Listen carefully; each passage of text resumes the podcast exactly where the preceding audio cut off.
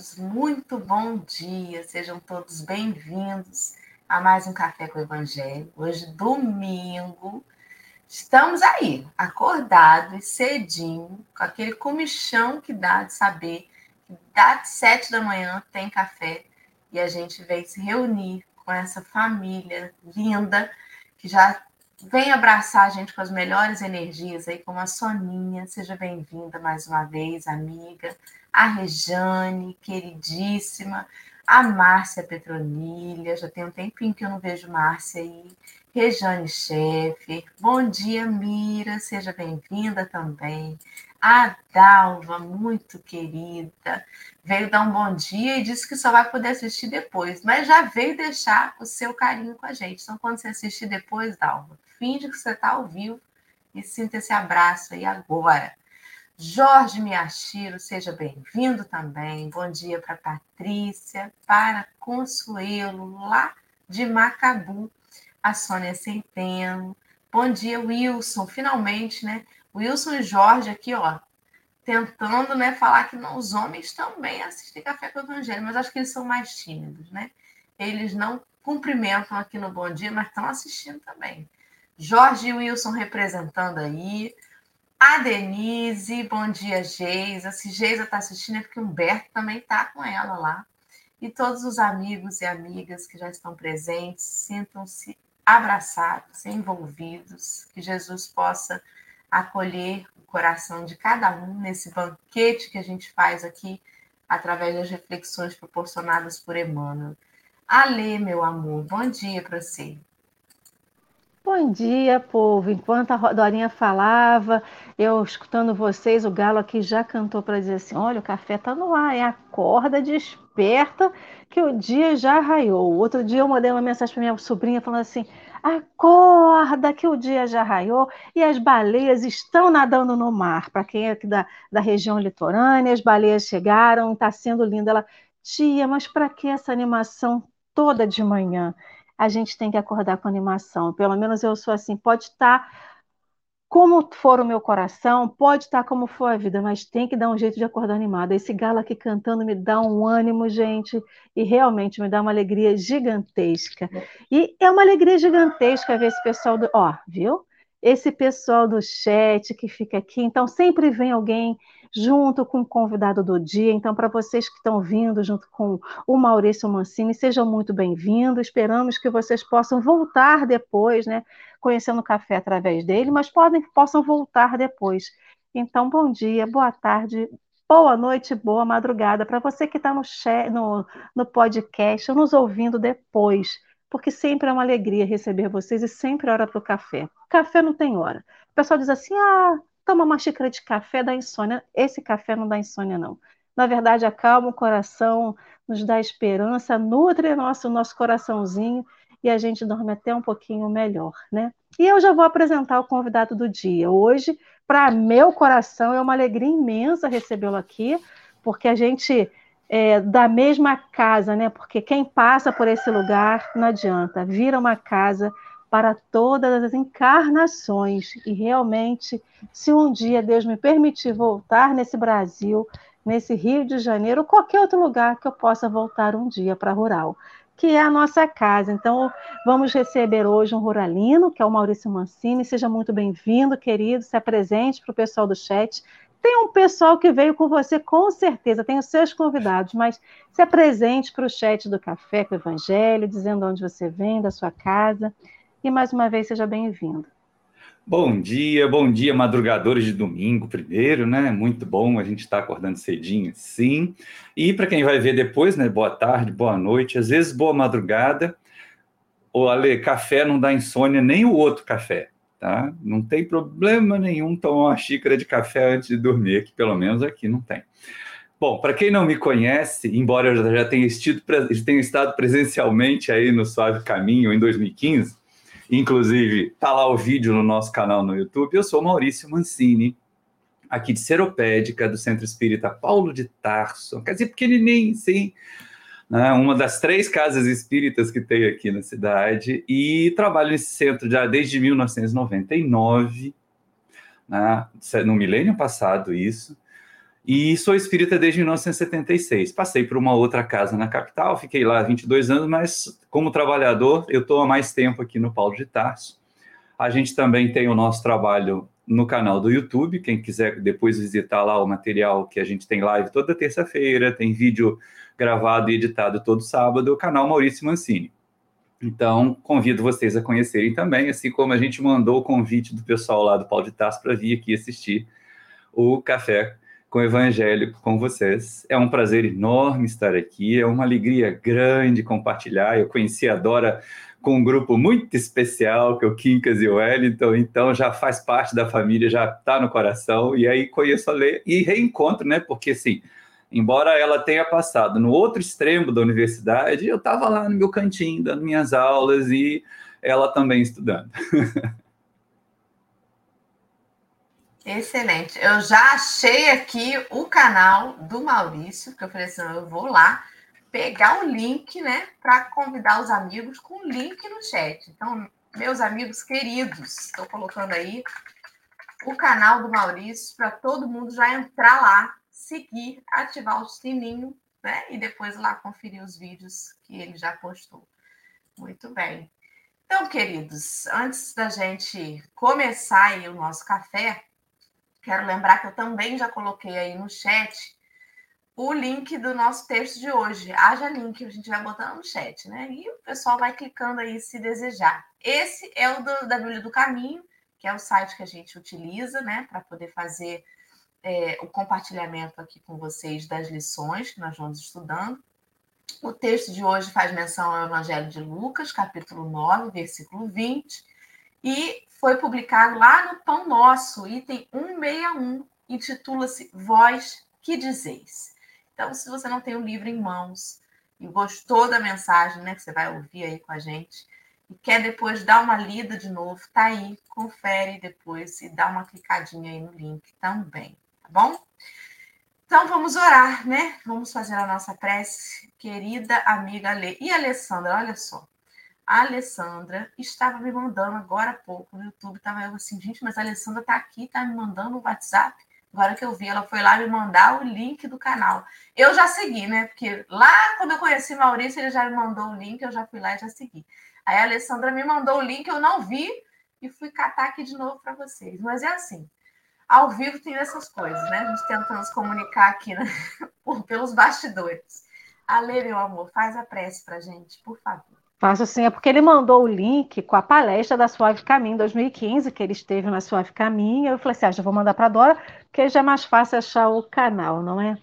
Então, amigos, vamos fazer a nossa prece inicial, porque a gente sempre chega aqui no domingo a gente não chega esbaforido, não. A gente não chega correndo, a gente não chega atrasado, a gente não chega atrasado, que eu digo assim, ah, de perdi a hora, né? Domingo a gente pode relaxar um pouquinho mais. Se você não está ouvindo com a gente, não tem problema, porque você está ouvindo o nosso café no momento que você pode. Então, Mestre Jesus, as oportunidades que a vida nos dá, a gente pode perceber como hoje um mundo é do tamanho do grão de ervilha. A gente conhece pessoas que estão próximos da gente e que não nem percebíamos, né? Então, realmente, o meu coração hoje está muito grato por essa oportunidade de estar no café de hoje. Mas percebendo que o mundo é um grão de ervilha, a gente percebe como estamos, estamos muito próximos do outro sem perceber. E o quanto estamos próximos um do outro sem estender a mão, sem ajudar, às vezes, na necessidade do outro. Então, Mestre Jesus, como que possamos, como que nós podemos olhar esse mundo que está aí fora e passar indiferente por tudo o que acontece? Que o seu amor, Mestre Jesus, que os seus ensinos, que o evangelho que o Senhor nos deixou, que é um evangelho vivo através dos seus atos, possa tocar o nosso coração, inundar a nossa vida, não só essa vida do corpo, que essa perecerá, mas a vida do nosso espírito, nós como espírito, que esse seu evangelho nos inunde, provocando mudanças no nosso, nas nossas mentes, nas nossas atitudes, nos nossos atos, nos nossos pensamentos, para que possamos ser pessoas melhores. Pessoas que se condoem da dor do outro, que possam comemorar a alegria do outro, que a gente possa perceber mais o outro, Mestre Jesus. E que o Evangelho de hoje possa nos ajudar, nos ajudar nessa busca incessante pela nossa melhoria, Mestre Jesus. Porque um dia avançamos um pouco mais, no outro dia a gente às vezes fica parado, mas o importante, Mestre Jesus, é que o seu amor nunca deixe de ser a mudança na nossa vida, o motivo da mudança na nossa vida. E que hoje seja esse dia, mestre, mais um dia em que o, o seu evangelho, que o evangelho de Jesus, a doutrina espírita, irá fazer uma mudança, fará diferença nas nossas vidas. Obrigado, Mestre Jesus, a toda a espiritualidade que aqui está conosco e que vocês possam nos inspirar, nos intuir, estejam nos abençoando no decorrer desse dia. Que assim seja. Graças a Deus, e assim será. Estava tão concentrada na prece de Alessandra, e você fala que espírita tem medo de espírito, né? De repente, um espírito encarnado aparece aqui do lado para trazer o café. Tomei um susto. eu acho que Maurício estava de olho aberto, deve ter visto o susto que eu tomei. Não adianta, a gente tem eu, pelo menos, né? a gente se prepara para ver o espírito, a gente não se prepara nem para ver o espírito encarnado nem desencarnado. Gente, esse estava encarnado, né? Chegou com um café materializado aqui. Obrigada, Henrique, que vai estar ouvindo a gente aí. Muito obrigada. Vamos então para o que interessa, que é o nosso estudo, a nossa leitura de hoje. Querido amigo Maurício, você pode começar a sua leitura. Eu vou ajustando aqui conforme a sua velocidade. Pode usar seu livro aí à vontade, tá, meu? Ok. Deixa eu passar para pontuar aqui, ó. A Elizabeth Silva e a Helena Lima aqui do Paulo de Tarso estão conosco lá no chat do YouTube, tá? Sejam bem-vindas. Então, do meu velhinho Pão Nosso, né, capítulo 161, vós, que dizeis? E ele vai buscar um versículozinho lá do Evangelho de Lucas. E perguntou-lhes: E vós, quem dizeis que eu sou? Lucas capítulo 9, versículo 20. E aí Emmanuel faz o seu comentário brilhante que a carapuça vai parar lá no nosso pé, né? Nas discussões propriamente do mundo, existirão sempre escritores e cientistas dispostos a examinar o mestre na pauta de suas impressões puramente intelectuais sob os pruridos da presunção humana. Esses amigos, porém, não tiveram contato com a alma do Evangelho, não superaram os círculos acadêmicos e nem arriscam títulos convencionais numa excursão desapaixonada através da revelação divina. Naturalmente, portanto, continuarão enganados pela vaidade, pelo preconceito ou pelo temor que lhes são peculiares ao transitório modo de ser até que se lhes renove a experiência nas estradas da vida imperecível. Entretanto, na intimidade dos aprendizes sinceros e fiéis, a pergunta de Jesus reveste-se de singular importância. Cada um de nós deve possuir opiniões próprias relativamente à sabedoria e à misericórdia com que temos sido agraciados. Palestras vãs acerca do Cristo quadram bem, apenas, quadram bem apenas a espíritos desarvorados no caminho da vida. A nós outros, porém, compete o testemunho da intimidade com o Senhor, porque somos usufrutuários diretos da sua infinita bondade. Meditemos e renovemos aspirações em seu evangelho de amor, compreendendo a impropriedade de mútuas interpelações com respeito ao Mestre porque a interrogação sublime vem dele, a cada um de nós, e todos necessitamos conhecê-lo, de modo a assinalá-lo em nossas tarefas de cada dia.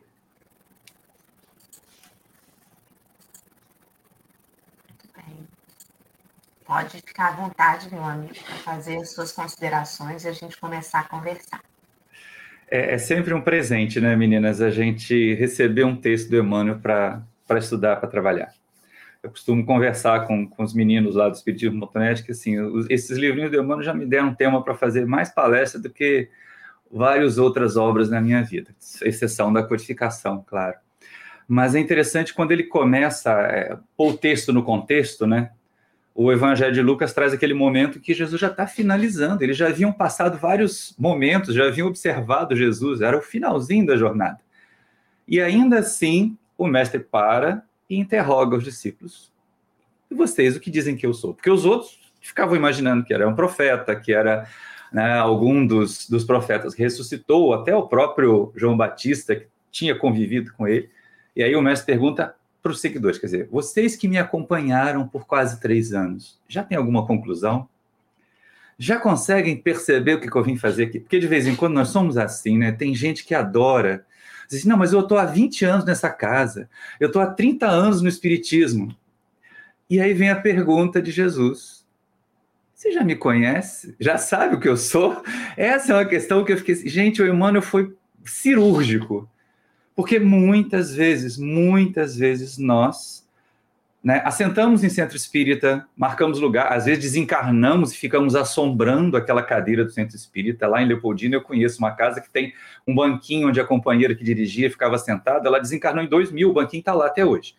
Né? Então a gente tem que ter bastante cuidado em relação a isso, porque assim, não basta só estar, não basta só né, dizer assim, não, eu convivo com Jesus, eu sou espírita, eu sou cristão, e as consequências disso? É lógico que para a gente poder bater o nosso papo, eu vou, vou passar devagarinho aqui, porque eu gostaria de ouvir as meninas em relação a, essa passagem de Lucas primeiro, porque a gente nem entrou no texto do Emmanuel, que o Emmanuel, num primeiro momento, faz a gente pensar assim, poxa vida, ele está censurando uma análise de Jesus, um estudo da história de Jesus, e a gente vai ver que não é bem isso, não.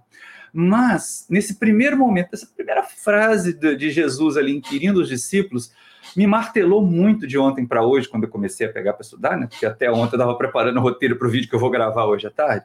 A gente pensa assim, mas Jesus me perguntar agora, será que eu sei responder? Se Kardec me perguntar agora, ó, que é espírita desde 76, você já conhece minha doutrina? E aí não é o conhecer das letras, não é o conhecer da leitura, não é o compreender, é o vivenciar. Jesus pergunta se os discípulos o conhecem para saber se eles estão prontos para fazer o que Jesus fazia. Falei demais? Não, querido, de forma alguma. É, Jesus sempre é, ele, ele sempre fazia a menção a, a caracterização do comportamento da multidão. Ele sempre enfatizava nos seus ensinamentos como se comportava a multidão, para que, em contrapartida, a gente pudesse entender como deveria se comportar o discípulo. E é por isso que, antes de ele perguntar aos discípulos, e vós, quem dizeis que eu sou, ele perguntou em versículos anteriores: quem eles dizem que eu sou? Quem a multidão diz? Para que a gente reflita se a nossa opinião é uma opinião de multidão, de massa. Porque muitas vezes o cristão ele tem opinião de massa. Isso é muito comum nós sermos assim. A opinião da multidão, ela é uma opinião que muda de acordo com a conveniência. Se hoje eu ando de van, e aquele, aquela bolha né, das pessoas que andam de van estão reclamando do preço da passagem, eu reclamo do preço da passagem. Se eu saio dessa bolha da multidão e vou para a bolha dos que andam de carro, eu paro de reclamar do preço da passagem, para mim pouco importa, e começo só a reclamar do preço da gasolina. E a gente vai assim, saindo de uma bolha para outra, mas todas no meio da massa, sem atentar para a postura que requer o discípulo de Jesus. E aí, mais uma vez, ele está chamando estes companheiros, não para dizer vocês são especiais, mas para dizer assim, já chegou a hora de ser diferente, né? Por isso que a frase que a mãe fala para gente é a coisa mais sábia do mundo. Maurício, você não é todo mundo. Mãe, mas todo mundo vai. E ela diz, Maurício, você não é todo mundo. É isso que Jesus está dizendo que cada um de nós é uma individualidade, mas que a gente precisa entender a nossa individualidade com o Evangelho, com o Cristo. Ele também não quer que nós nos apaguemos quando a gente diz assim: não sou mais eu que vive, é o Cristo que vive em mim. Não é por isso. Os espíritos de luz não são todos iguaizinhos, uniformizados. Mas a postura deles já os diferencia dos espíritos levianos. E aí é que ele vem convidar a gente a refletir. Os outros perguntam o quê? Falam, falam o quê de mim? E você? Você vai ter também esse mesmo pensamento? Essa pergunta deve ter tocado muito fundo, né? Porque a gente sabe que os discípulos, eles eram criaturas falíveis também. Criaturas que tremiam ali, né, na hora que estavam encurralados. Pedro negou. Judas achou que ia conseguir fazer com que Jesus provasse a todo mundo ali que ele era o cara. Então ele falou assim: eu vou entregar porque eu sei que ele não vai se deixar ser pego. Então, né? Tomé, depois que Jesus voltou, duvidou, deixa eu ver. Então, são posturas que até aquele derradeiro momento, né, depois que Jesus retornou, ele continua ecoando. E você, que diz que eu sou? E até hoje, depois de tudo isso, ele continua perguntando. E aí, Ale, o que você diz que Jesus é? Como diz o Mancini, a carapuça foi parada no pé, né? Porque a gente, independente do tempo que a gente tem de doutrina espírita, porque a gente pode ter 100 anos de doutrina espírita e não ter feito nada na nossa vida. A gente pode ter um dia de doutrina espírita que tenha feito já uma revolução. Mas eu acho que é sobre isso, da mesma forma que Jesus busca uma informação sobre a multidão que vai para o individual, é esse individual, porque a gente se preocupa muito com o que a multidão fala, mas a gente não se preocupa com o que o individual se transformou, porque a multidão não se transforma se o individual não se transformar. Então, eu fiquei pensando justamente em Pedro. Pedro foi que levantou e respondeu para Jesus que tu és o filho do Cristo. Tu, tu és o filho de Deus. Então, é o Cristo de Deus. Essa foi a resposta de Pedro. Esse mesmo Pedro que mais à frente negou Cristo três vezes. Ou seja, a gente pode andar com Cristo, a gente pode viver com Cristo, a gente pode vivenciar o Cristo e não ter feito mudança nenhuma dentro de nós. Não que isso não tenha mudado Pedro, lógico que mudou. Pedro foi tocado pela, pela palavra de Jesus, ele andou com Jesus, mas mesmo com tudo, ele no momento derradeiro ele vacilou por medo, por ser, por insegurança. Então eu fico pensando em nós. Quantas vezes no nosso nosso medo, na nossa insegurança, ou por alguma coisa que nos tire da zona do conforto e falar assim: quem sou eu? Jesus fala: quem sou eu? Fala assim: você, você é um andante, você é um andarilho. Muitos consideravam ele, ele louco.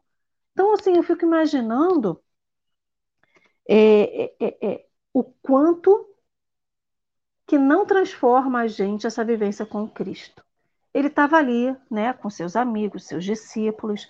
E aí eu fico imaginando o que, que Jesus possa ter imaginado. Será que o que eu estou falando, será o que eu estou vivendo junto com eles está transformando? Porque como que vai chegar a transformação na multidão se esses estão próximos de mim não se transformam? Não muda o pensamento deles. Então eu fiquei pensando sobre isso e eu fico pensando isso trazendo para nós para a nossa realidade hoje. A gente vai na casa espírita, senta lá na, na cadeirinha, como diz o Mancini, é a cadeira assombrada, não é isso? A, gente fica lá, a gente assombra a cadeirinha, porque toda semana a gente está lá na palestra, a gente está em casa ouvindo, né, fazendo os nossos afazeres, ouvindo as palestras. Mas isso tem realmente mudado a gente? Será que no momento que a gente tiver que testemunhar, a gente vai dizer: não, não conheço, nunca ouvi falar. É de comer, é de beber, é de quê, né? E aí, Mancinho? Além de fazer bicorporeidade, de estar no chat e na tela, o que você acha mais, Maurício? Fala aí. Eu estou no chat, estou no Face, estou na tela. Professor está em tudo quanto é lugar né? ao mesmo tempo, né? Ainda dei dicas de montagem de, de iluminação para ler, antes da gente entrar no ar. Mas eu gosto muito dessa passagem, embora eu a use na, no Evangelho de Mateus, quando a gente vai estudar Pedro, porque tem um, uma palestra nossa lá que é Jesus, Pedro e nós. porque a, a Elizabeth Montenari, essa amiga muito querida, que o pessoal deixou a cadeirinha dela lá assombrando a casa, ela desencarnou em 2000, gente. Mas a cadeirinha está lá até hoje, onde ela sentava, porque ela era cadeirante. E ela costumava dizer assim: Jesus nos ensina pelas mancadas de Pedro. Mas não é que é verdade? Né? Simão Pedro é uma das melhores representações da, da, da nossa chucrice, do quanto que a gente ainda tem né, o evangelho nos lábios, tem o evangelho na, na prática externa, mas ainda tem dificuldade de viver. E aí, na, lá em Mateus, ele fala, quando Pedro responde, né, tu és o Cristo, filho do Deus vivo. Jesus enaltece. Bem-aventurado és Simão, filho de Jonas, não foram nem a carne nem o sangue que te revelaram isso. Gente, se, Pedro, se Jesus tivesse dito isso para mim, eu ia me inflar igual um pombo apaixonado. Porque Pedro ali foi identificado como médium de Deus, não é? Não é, uai? Aí anda mais um pouquinho, é a mesma, é na mesma passagem, lá no Evangelho de Mateus está junto. Eles começam a andar, nesse finalzinho desse versículo de Lucas, Jesus já fala que vai ser preso, que vai ser incompreendido e tudo mais. Aí Simão Pedro, se achando médio de Deus, chama Jesus e resolve dar um passa fora nele. Não, senhor, isso não vai te acontecer. E aí Jesus ele: para trás de mim, Satanás, que não entendes as coisas que são de Deus, só as coisas que são dos homens. Ou seja, num passeiozinho a beira-mar, Pedro despenca de médio de Deus para né, espírito das trevas. É a nossa invigilância. Tá aí por isso Emmanuel começar o texto. Agora a gente chega no texto de Emmanuel, né? Chamando a atenção para que a gente não fique teorizando demais. Né? Quando ele adverte aqui, logo nas primeiras frases, né? Nas discussões propriamente do mundo, existirão sempre escritores e cientistas dispostos a examinar o mestre na pauta das suas impressões puramente intelectuais. E como a gente vê a aridez na tribuna, mesmo quando se fala do evangelho, mesmo quando se fala de Jesus, as pessoas às vezes ficam tentando dar tantos detalhes históricos, tantos detalhes do contexto, fica lá nas filigranas das frases, o que, que isso significava no passado, agora e esquecem de apresentar essa mensagem de amor. Então, quando o Emmanuel começa, e eu falei que a carapuça deu nó lá no pé, porque assim, a gente está na tribuna espírita desde 1989. Não parece, não, pessoal do café, mas eu acabei de fazer 55 anos, estou né? vendo ali já a minha placa de estacionamento prioritário chegando. Então, né, vou, vou, vou parar, vou pagar meia em teatro, vou parar na vaga preferencial em shopping já já. Então a gente tem esse tempo aí de, de estudo de tribuna desde 1989. E sempre tem que ver assim: o que, que a gente está passando? Será que é técnico demais? Será que as pessoas estão alcançando? Eu, uma vez, eu estava ouvindo a Sandra Borba numa das, das da, dos vídeos, ela comentando que estava cansada.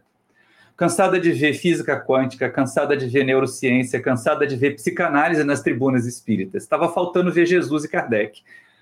E é impossível não concordar com ela. E é impossível não concordar com Emmanuel. Se a gente ficar muito nas discussões teóricas sobre Jesus, até sobre Jesus, é lindo lembrar a história de Jesus. É maravilhoso entender aquele contexto. Né? Eu fico encantado quando eu vejo um, uns, uns companheiros que pegam esse contexto e trazem para aplicação. Eu fico preocupado quando eu vejo o pessoal só querendo mostrar erudição na tribuna. Aí me dá arrepio no perispírito toda vez que eu vejo isso acontecer. Porque, assim, erudição na tribuna, um monte de gente pode ter. Buscar um dicionário e falar difícil, um monte de gente pode fazer. Tem até uma história engraçada que o Divaldo conta. Que quando ele estava mais jovem, ficava procurando palavras difíceis para usar, e um dia ele colocou lá pusilânime numa prece, não sabia nem o que era, mas achou a palavra bonita, né? Mais de quatro sílabas. E aí fez aquilo, Jesus com seus lábios pusilânios, depois o dirigente dizendo, vem cá, meu filho, você sabe o que é isso aí? Antes de você falar, vai saber qual é o sentido. A palavra era muito bonita, mas quer dizer frouxo, covarde. Chamou Jesus de lábio frouxo. Então a gente de vez em quando sobe a tribuna, fala difícil, mas não edifica. E aí a chamada do Emmanuel é exatamente para que a gente pense assim: vamos edificar de que maneira?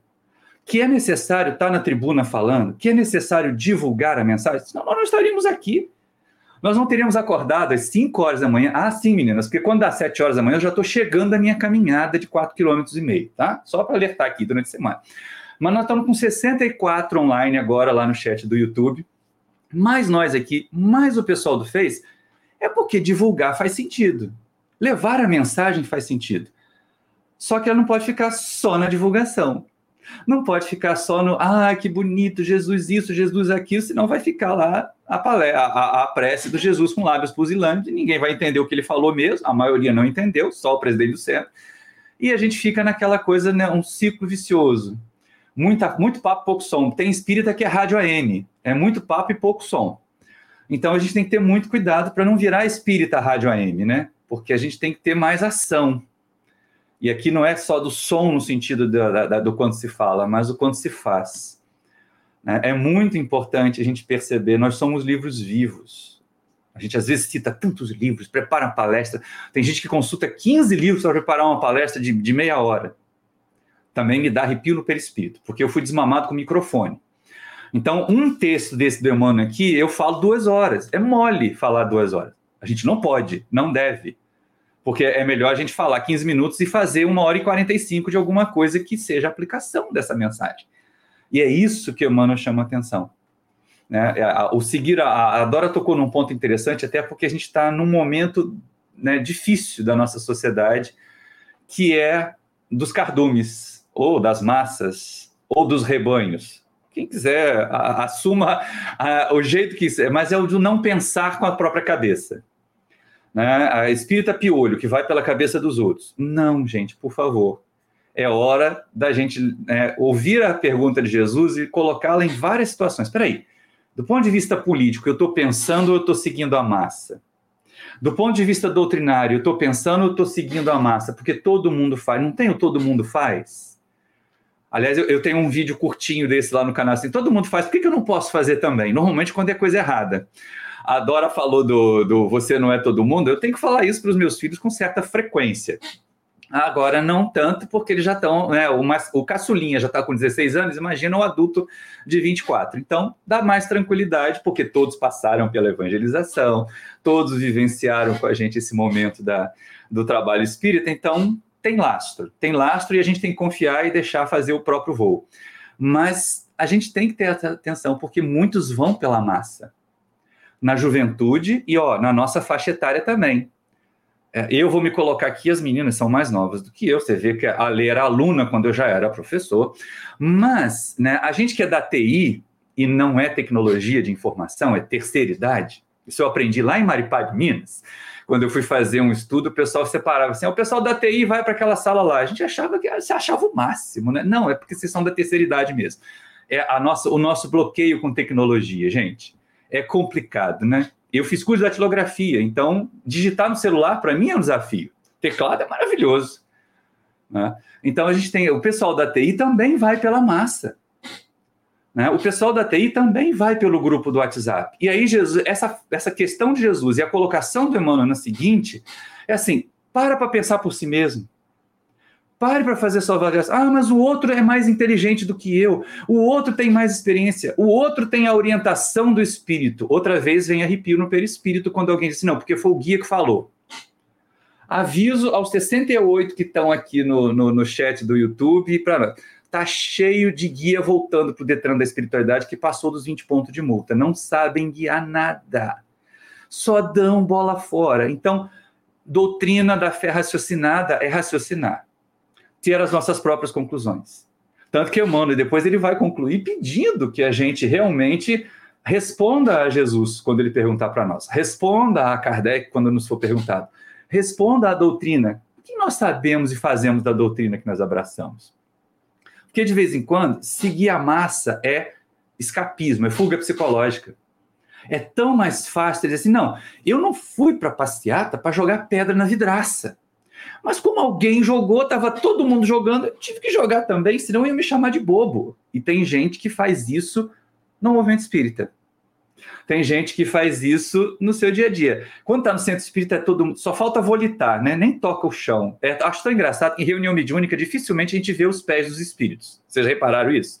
Quem participa em reunião mediúnica, você vê os espíritos mais ou menos ali do, do tronco para cima, né? Eles só vão mostrar membros inferiores quando a gente estiver realmente querendo marcar alguma característica disso. Eu posso até fazer dois relatos a esse respeito, porque a, a Geisa está dizendo que gostou da TI. Geisa, você é das nossas, da, da TI também? Mas olha Gente, só que coisa eu nunca, interessante. Rapidinho, eu nunca participei de reunião mediúnica, mas acho que o primeiro dia que eu for, vou olhar para debaixo da mesa para ver se eu vejo o pé do espírito. Não vê, raramente você vê. Olha que eu estou em reunião mediúnica desde 86, raramente. Teve duas vezes que eles fizeram questão assim. Uma porque ela tinha sido cadeirante e quando se mostrou desencarnada, falou assim: agora eu posso dançar. E mostrou as pernas. e a outra era uma interna da colônia aqui de Hansenianos de Curupaiti, que ela tinha né, feridas muito grandes nas pernas. E uma vez ela se, né, se apresentou na reunião e falou: Olha só.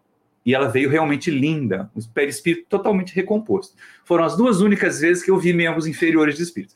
Porque os espíritos parecem volitar, mas tem espírita que entra no centro espírita parece que está volitando também. Vocês repararam? Todo mundo é irmãozinho, todo mundo é queridinho. Até para tratar com os espíritos são irmãozinhos. Coloca no diminutivo.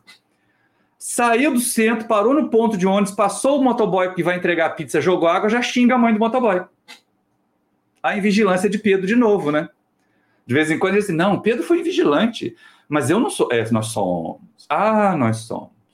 Ainda te, digo, povo... ainda te digo o seguinte, Mancini. A gente é espírita, amiguinho no centro espírita, mas passa pelo amiguinho na rua e não oferece carona, mesmo estando de noite e não tendo transporte para ir para casa. Complicado isso. Complicada essa história, mas é verdade. A gente tem essa questão assim, é muito fácil ser espírita, ser espírita no, no centro espírita. O desafio da gente é ser espírita na sala de aula, no escritório, na, na, no ponto do ônibus. Né? Aí é que é o desafio de ser espírita. Aí é que Jesus pegou. Lembra, eles estavam no meio do, do da beira do mar ali, né? Eles não estavam em nenhum lugar assim, no, no, no monte, onde Jesus ia fazer uma pregação, estavam andando. Andando no Evangelho de Mateus, eles andavam pela banda do mar em Cesaré de Filipe, olhando os barcos.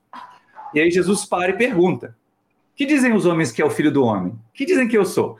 Então, é no, no cotidiano que nós somos questionados. Você é espírita aqui na rua? Você é espírita aqui no ponto do ônibus? Você é espírita aqui no escritório? Você é espírita na reunião de. Gente, você é espírita em reunião de departamento. Olha que desafio bom! você olha assim, ai, Jesus, é melhor ouvir isso do que ser surdo, é melhor ouvir isso do que ser surdo. A gente tem que pensar desse jeito, ser otimista. É, ver sempre o copo meio cheio, em vez de ficar vendo o copo meio vazio e reclamando de tudo. Então, muitas vezes, o seguir a onda, o seguir a multidão, o ser cardume, o ser gado, é tirar a nossa responsabilidade. Fica mais fácil mas não resolve. E é aí que a gente vê lá no finalzinho, eu, eu já posso pular para o finalzinho, a gente estou vendo a hora que já faltam 20 minutos para acabar, né?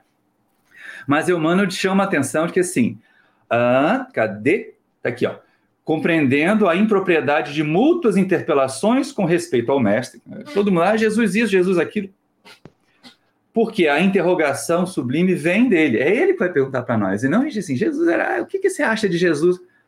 Jesus vai perguntar: o que vocês acham de mim? O que vocês têm feito dos 30 anos, dos 40 anos que a minha mensagem chegou para o seu coração? Dos 40 anos ou dos 30 anos que você está sentado aí nesse centro, ocupando a dire... às vezes ocupando a diretoria do centro. Gente, eu fico preocupado. Eu amo o pessoal do Espiritismo.net que eles põem um monte de jovem para trabalhar. A Dora já deve ter visto, se bem que o Quincas e o Wellington são da nossa faixa etária aqui, né, da TI, mas, né, você tem lá o Gustavo, você tem o Tá, você tem o, o próprio Rafael, né, Dora? Rafael tá 42 anos só, para mim é um menino. E aí é interessante a gente ver assim, um monte de gente jovem para trabalhar, porque eu já fui fazer palestra, gente, que o mais novinho tinha 60 anos na diretoria do centro. Então, o movimento espírita tem que pensar em continuidade. E continuidade com qualidade. E aí vem a pergunta: é Jesus que pergunta para nós: o que, que você está fazendo das ferramentas todas que eu coloquei nas suas mãos? De todo esse conteúdo. Gente, a doutrina espírita é um, um, um olhar, é uma lente, é um microscópio e um telescópio para a gente poder enxergar Jesus de todos os jeitos, de perto e de longe. E o que, que a gente tem feito? Esta é a questão. Porque muitos de nós assim, estão gostando do quadro lá atrás. Ah, será que na outra encarnação eu fui franciscano? Se foi, foi boa bisca, não. Foi pior do que é hoje. A lei é de progresso. Né? Imagina quantos borrões não deve ter no burel velho do passado. Então esquece o passado. E tem muito espírita que adora, né? Vai para o centro espírita para ter revelação de vida passada. Será que o guia disse? O que, que o guia disse que eu fui? Aí eu costumo dizer assim: foi pouca, foi pouca porcaria. Porque, no mínimo, porque nenhum de nós foi muito bom, não. Nós estamos aqui no planeta de provas e expiações.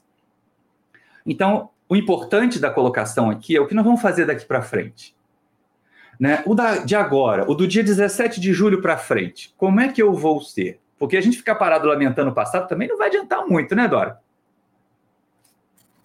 Com certeza. Você falou muita coisa aí, né? Muitas, muitas coisas. E a gente, para mim, ficou muito impactante exatamente essa frase que ele coloca que cada um de nós deve possuir opiniões próprias relativamente à sabedoria e misericórdia com que temos sido agraciados. Primeiro, porque a nossa caminhada é nossa. O que a gente passou é a gente que sabe. Né? Então, é muito difícil a gente basear as nossas escolhas na opinião das outras pessoas. E tem muita gente que não dá um passo adiante sem pedir opinião dos outros, né? E aí você falou que as pessoas acreditam muito nos guias. Acreditar no guia desencarnado, você pode sofrer uma mistificação, é compreensível. Triste, Maurício, é quando a gente elege um guia encarnado. Aí o negócio fica esquisito mesmo, né? E quando você elege um guia encarnado, é bem tenso, mas é até meio covarde, sabe? Porque se der certo, ai, eu sou o máximo, viu? Se der errado, eu tenho quem culpar. Aí é confortável. Eu fiz isso, deu errado, mas é porque a Alessandra, né? Baseei no conselho dela, olha aí, e deu ruim, né? Então, olha só a responsabilidade que a gente tem que ter, inclusive, para que as pessoas não nos tomem como guias. Esses dias acompanhei a Luciene Bani, é, ela está no grupo da, do nosso atendimento fraterno da casa, né? Recentemente a gente fez um, uma recapitulação dos temas, e aí ela entrou para o grupo estudando sobre atendimento fraterno com a gente. E nesse, nessa, nesses últimos dias ela me mandou um vídeo de um curso que está acontecendo numa rede virtual aí sobre atendimento fraterno. Eu não me lembro agora, minha memória é muito ruim, não me lembro exatamente qual é, mas é um, uma, um, um grupo sério que está estudando aí no YouTube. E aí os companheiros estavam falando sobre uma casa espírita que foi processada porque no atendimento fraterno, eles deram um conselho muito pessoal, né? Uma pessoa veio colocar uma, uma, uma situação e aí a casa, a casa no sentido de aquela pessoa que estava fazendo atendimento fraterno e respondendo ali em nome da instituição, aconselhou o outro a separar do marido, você tem que separar e tudo mais. E olha que perigo isso, né? Nem o terapeuta, nem o psicólogo, nem o analista, ele pode dizer a você o que você tem que fazer. Não pode. O analista vai ensinar você a pensar. E o atendente fraterno, ele vai buscar no evangelho reflexões para você pensar. Eu posso chegar aqui para você e dizer, não, que os relacionamentos tóxicos, eles são muito perigosos, porque o Evangelho nos diz que nós somos feitos para o amor, que a gente tem que ter o amor próprio e tudo mais. Eu posso trazer a minha visão do Evangelho e dizer que o relacionamento tóxico, pelo amor de Deus, separa porque é muito ruim. Mas é a minha opinião e o discípulo do Evangelho não pode ter opinião própria, sobretudo na tribuna ele tem que trazer a mensagem do Evangelho e cada um dos ouvintes fazer a sua própria reflexão. É por isso que a gente insiste em colocar o link do texto. Gente, vai lá depois, lê e faça você a sua reflexão. A Alessandra traz a dela, o Maurício trouxe a dele brilhantemente hoje, mas pode ser que para você ecoe uma mensagem diferente. Por que, que é tão importante a gente fazer o culto do evangelho no lar? Por quê? Porque você pode ouvir a evangelho terapia online, você pode ir na casa espírita para poder ouvir sobre o evangelho, mas é imprescindível que você pegue o evangelho, abra, sintonizado ali com os seus guias, com os seus mentores, e você tire dali a sua mensagem, a sua reflexão. Cada um de nós precisa exercitar a própria análise do evangelho para a sua vida. É muito gostoso ouvir um orador que tem uma fala né, aconchegante, que toca o nosso coração, é delicioso. Mas eu preciso ter cuidado para quando Cristo me perguntar quem dizeis que eu sou, eu não lembrar da frase do orador tal. Ele diz que você é tal. E dizer assim: você é tal, segundo o orador que eu ouvi. Não é segundo quem eu ouvi, é segundo o que eu experimento no meu relacionamento com Jesus. Senão a gente vai ficar nos momentos de desafio da nossa vida, sabe? Aqueles momentos derradeiros em que você precisa fazer uma escolha da noite para o dia. A gente vai ficar igual naquele programa do SBT, eu acho que era a Porta da Esperança, que tinham três portas, que você tinha que escolher a resposta certa. E tinha gente que claramente não sabia a resposta, mas via onde que estava indo o maior grupamento, é para lá que eu vou. E às vezes a portinha que estava certa era aquele que tinha um que escolheu porque a gente ainda olha para o lado para fazer as nossas escolhas. Meu Deus, o que, que eu vou fazer agora? Vamos lá ver se tem jurisprudência. Né? Eu não sou do direito, não, mas eu entendo um pouquinho sobre isso. Vai lá ver, nos casos parecidos com esse, o que, que costuma dar. E aí você vai lá e vê o que costuma dar e acha que vai dar para você. E não é muito assim. Não é assim essa receita de bolo, né? Deu certo com Maurício, vai dar certo comigo, mas o planejamento reencarnatório da gente é tão diferente, às vezes não vai dar. Como é importante a gente mergulhar por si mesmo. Sabe por quê? Quando a gente veio, quando a gente veio no processo reencarnatório, a gente veio sozinho, né? Salvaguarda as gestações gemelares.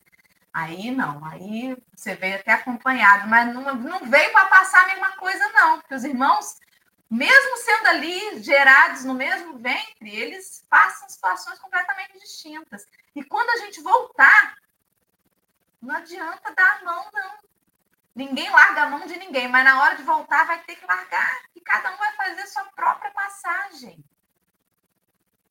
E a nossa consciência vai nos perguntar: o que fizeste? Quem é o Cristo para você? O que significou todas aquelas horas de evangelho? Dias eu fui fazer as contas de quanto café com o evangelho já teve. Gente, é muito. E aí eu me paro ainda fazendo tanta bobagem, falo que vergonha, né? Minha conta tá alta. Porque quando chegar lá vai dizer assim, tô, tô contabilizando aqui, hein? Rapaz, quase 900 programas já. E aí, dona? Que fizeste? Quer dizer, não adianta nada, gente nada. Talvez aquele que assiste o café e que não dá um bom dia no comentário, porque não consegue achar o chat, esteja colocando em prática muito mais do que eu que estou dando a cara a tapa aqui. É sobre o que cada um está fazendo da mensagem e não repetindo, não sendo eco da mensagem dos outros, né? Fiz minhas considerações finais com muita vergonha. Alessandra, querida, sua vez de passar vergonha no débito comigo aí. A gente vai com vergonha, mas vai com vergonha mesmo. Melhor ir com vergonha do que não ir, não é isso? Essa frase de Emmanuel é um choque de realidade em cada um de nós. Essa frase que a Dora falou, né? Cabe a cada um de nós possuir opiniões próprias. E eu sempre vou levar para a minha vida, espero que para as minhas próximas encarnações, uma fala do nosso instrutor do ESG quando eu entrei na casa espírita. Ele fala assim: eu estou aqui falando, mas eu não sou a verdade absoluta. Raciocinem. A doutrina espírita é uma, é uma doutrina de raciocínio. Então, busque mais informações. Não concorde com tudo que eu falo. Pode discordar, porque se você discordar, você vai ter que procurar aonde está a verdade, se eu estou falando alguma coisa que não tem uma verdade por trás. Então, e isso, para mim, tem uma correlação direta com uma outra fala de Emmanuel aqui, que ele fala assim: compete o testemunho da intimidade com o Senhor a cada um de nós, porque somos usufrutuários diretos de sua infinita bondade. Aí eu fico pensando, a gente que é íntimo de Jesus, e íntimo não é aquele que chega e dá o um abraço, e aí, Jesus, bora para mais um dia, abraço Jesus, e fala assim, Jesus, estamos junto, é na coisa boa, é na coisa ruim, mas no primeiro momento que tiver coisa ruim, ah, Jesus, poxa, você não me ajudou. É a intimidade que diz assim, Senhor, mesmo na dificuldade, eu sei que você está aqui do meu lado. Eu sei que eu estou sendo feliz e você também está aqui do meu lado. Porque quando falta essa intimidade com Jesus, a gente não sabe qual que é a verdade dele. A verdade dele não tocou a gente.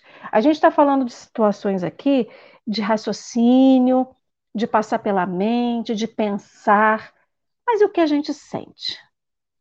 Sabe aquela coisa que fala assim, adora, Alessandra, alguém fala assim, Alessandra, Dora fez uma fofoca de você.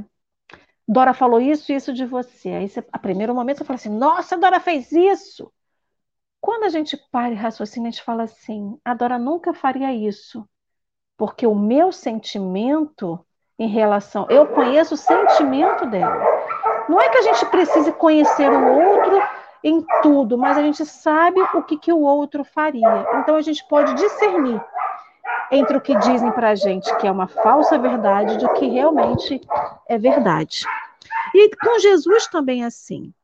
Porque quando a gente tem essa intimidade com o Mestre, toda mentira que nos apresenta, a gente fala assim: não, Jesus nunca faria isso. Essa nunca seria a postura de Jesus. Então, acho que falta um pouco de intimidade com o mestre, porque olha só, Pedro estava íntimo de Jesus, era íntimo de Jesus, participava do círculo mais íntimo com Jesus, da sua vivência. E mesmo assim negou Jesus três vezes. Olha a responsabilidade desse homem, desse espírito.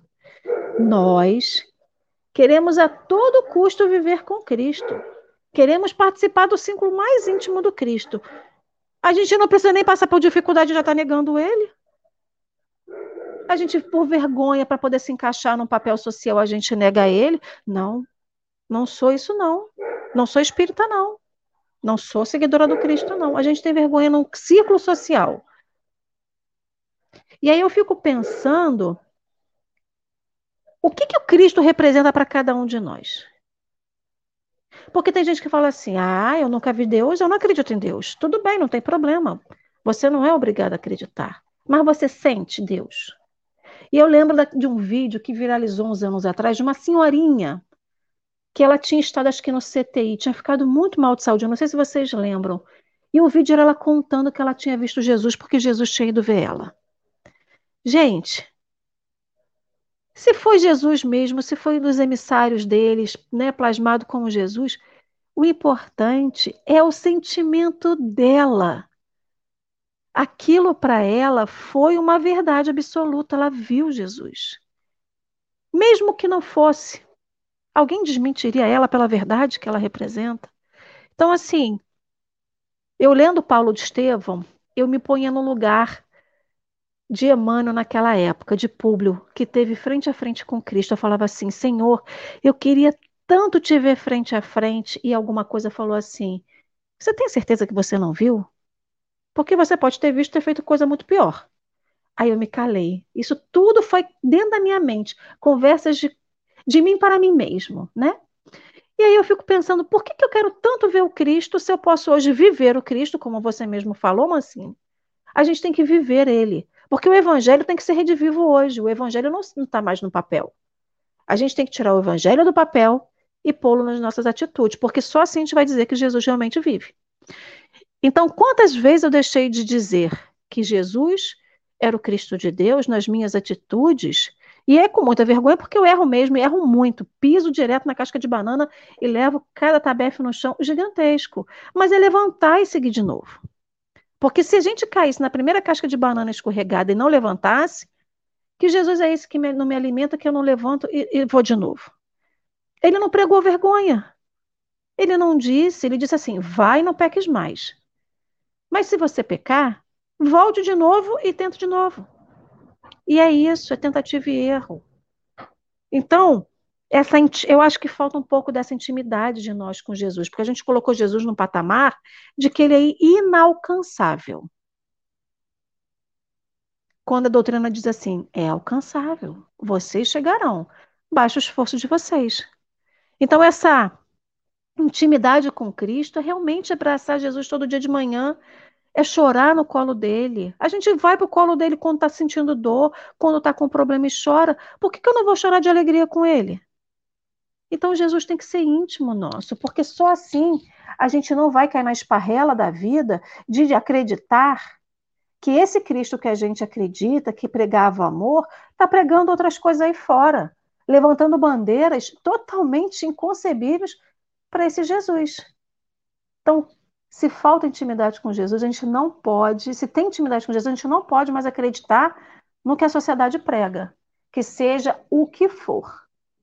E a gente poderia levantar vários tópicos aqui, mas esse não é o, não é a, não é o motivo da, do estudo. É simplesmente dizer: se você tem intimidade com Cristo, pare e pense: Jesus faria isso? Ele seria o Cristo de Deus?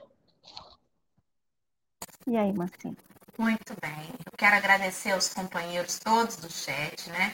Que já adoraram o Mancini, já colocaram o Mancini num potinho para levar para casa, né? Que a gente faz isso aqui, tá, Mancini? A gente vira melhor amigo de infância e aí você tá lascado que agora a gente vai ficar na sua cola. E é com muita alegria que eu quero te agradecer pela sua disponibilidade, pelo seu carinho. Eu tive a impressão que eu já conhecia o Mancini, que ele já, já esteve até aqui no café, de tão vontade que a gente ficou na sua presença. Muito obrigada, de verdade. Vou deixar você concluir aí com as suas considerações finais para a gente colocar o vídeo, que é a música de encerramento, assim. Aí você me diz se o vídeo vai representar a prece ou se você quer fazer ainda uma prece depois dele, tá bom? Gente, eu só tenho a agradecer. Agradecer, convidar vocês, é claro, para conhecer lá o nosso canal. Agradecer os convites que o pessoal fez aqui, Geisa e tudo mais. É um prazer enorme. Dora, desde a primeira vez, desde aquele primeiro Fala Boa, a sensação que eu tive é essa que você tem também, que eu já te conheço há muito tempo. E quando eu tive em 2015 no Suave Caminho, você não estava.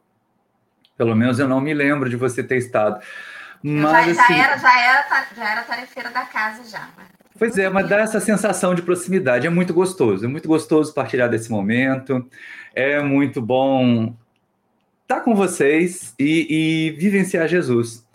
A, a, o vídeo de Tim Vanessa, ele não é exatamente a nossa prece. Depois eu gostaria até de voltar e encerrar fazendo a prece. Mas, assim, a última frase do texto do Emmanuel, logo depois dessa que a Lê falou, e é importante para a gente levar também. Palestras vãs acerca do Cristo quadram bem apenas para espíritos desarvorados no caminho da vida. Então, menos papo né, e mais ação seria a grande mensagem de Emmanuel para nós. E não precisa ser longe, não precisa ser muito. Ah, eu caí. Tem um aforismo oriental que diz assim: se caíste sete vezes, levanta-te oito vezes. E se a gente fizer as contas, mesmo não sendo professor de matemática, eu sou, tá, gente? A gente vai perceber o seguinte: a gente vai estar sempre de pé, né? Caiu sete, levanta oito, vai estar sempre de pé. E é essa a proposta de Jesus para nós. Foi por isso que Pedro teve coragem a ler. De depois de negar Jesus, enfrentar o sinédrio e dizer assim: não, o que quereis que eu faça? Ouvir a voz ou ouvir a Deus? Porque o que nós falamos, nós vimos. E aí ele reafirma Jesus, já sem a presença material de Jesus e segue servindo. É disso que o mestre espera de nós. Né? É chegar naquele grupo do escritório que tem um monte de companheiros de outras religiões e assim, não, eu sou cristão, para não, não ferir suscetibilidade. Não, eu sou espírita, vocês sabiam? Né? E espiritismo é cristianismo também. Vocês sabiam disso? E aí aguçar a curiosidade dos outros. Né? Para que a gente perceba, para que eles percebam. Mas, mais importante do que isso, e ontem no Filosofia de Emmanuel isso foi falado, né? Francisco de Assis recomendava que nós saíssemos para pregar o evangelho se necessário que a gente usasse palavras. Essa frase resume tudo, tudo, tudo, tudo. Né? E conhecer Jesus vem bem nesse ponto aí do que, que a gente vai ver no vídeo Tim Vanessa. Agradeço muito vocês. Guardo um novo convite, com certeza, no coração. Nosso pessoal do Pau de Taça está aqui também dando tchau. E a gente se vê.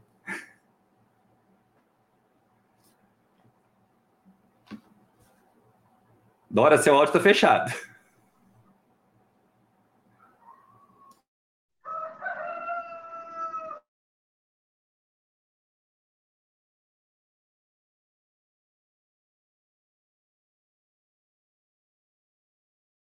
Eu esqueci de botar para compartilhar o som. Pera aí que vai sair, gente. Tenham paciência comigo aí, que é domingo.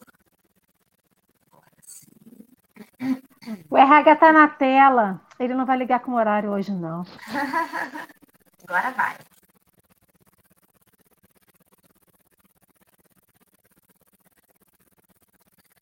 Não está saindo áudio, Dora. Não? Não. Peraí. O que, que eu estou arrumando?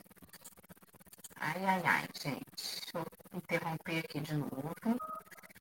Peraí, parar a tela. Ai, ai, Até gente. convite para palestra Mancini já recebeu aqui ao vivo e a cores, gente. Áudio. Você nem pode divulgar muito isso, porque senão os convidados ficam com medo de vir aqui, né? Agora a Mira já me levou para falar lá em Itaboraí. Vou voltar aqui, vamos embora.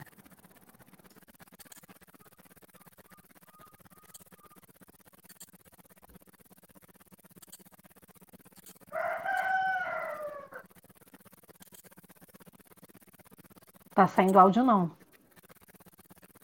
Não? Ué, gente. Mas é para sair. Já cliquei em compartilhar áudio. Ai, meu pai. Ué, gente. Eu cliquei em compartilhar áudio do sistema. O que, que está vindo, Senhor? Não? Tá saindo, não?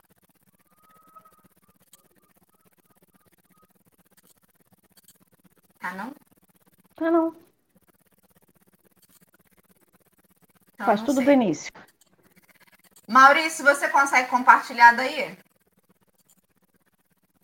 Que agora a gente que, que tá sem áudio. Agora a gente quer ouvir a música. Já passaram das Maurício, você tá sem áudio. Você consegue jogar na tela, Maurício? Não. Não sei por que não tá indo.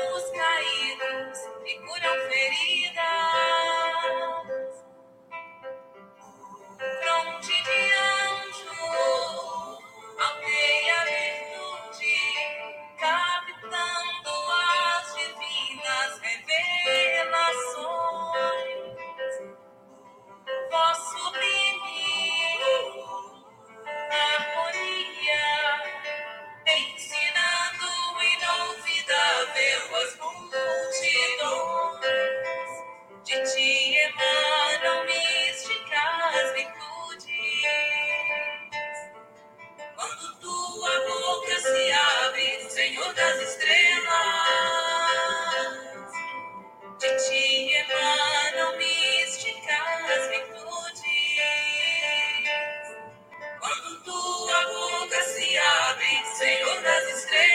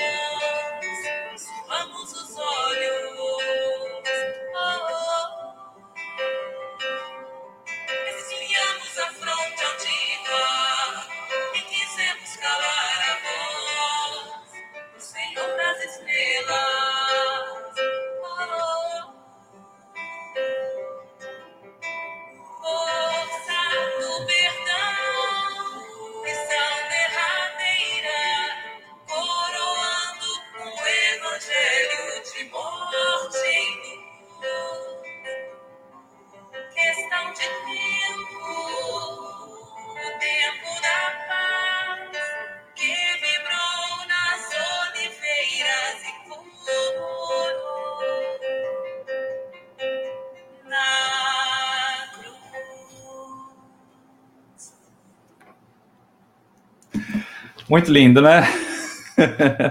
Depois a, a, Dora já colocou o link aí para o pessoal poder assistir ao vídeo, mas vamos agradecer ao Senhor das Estrelas Senhor Jesus, que nós possamos não apenas te conhecer, mas te vivenciar. Sabemos, Mestre, do momento grave que vive a nossa humanidade terrena e da imensa responsabilidade que temos em ser exemplos vivos do teu Evangelho na Terra. Livros onde as pessoas encontrarão a tua mensagem de amor e de consolação. Toma nossas mãos, Jesus, e faz que elas executem as obras, as tarefas de abraçar, de confortar, de acariciar, de alimentar. Usa das nossas pernas e nos leva onde formos necessários, muito mais do que onde queiramos ir. E saibamos utilizar o nosso tempo, Mestre para servir e cooperar contigo em todos os momentos.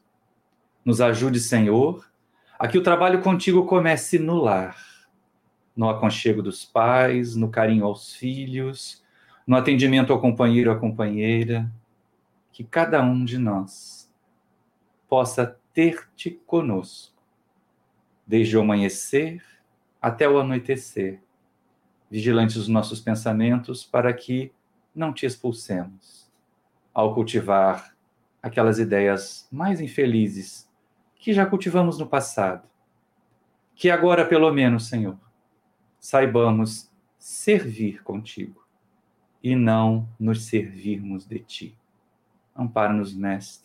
Abençoa os companheiros que estão conosco nesse instante, os que verão depois.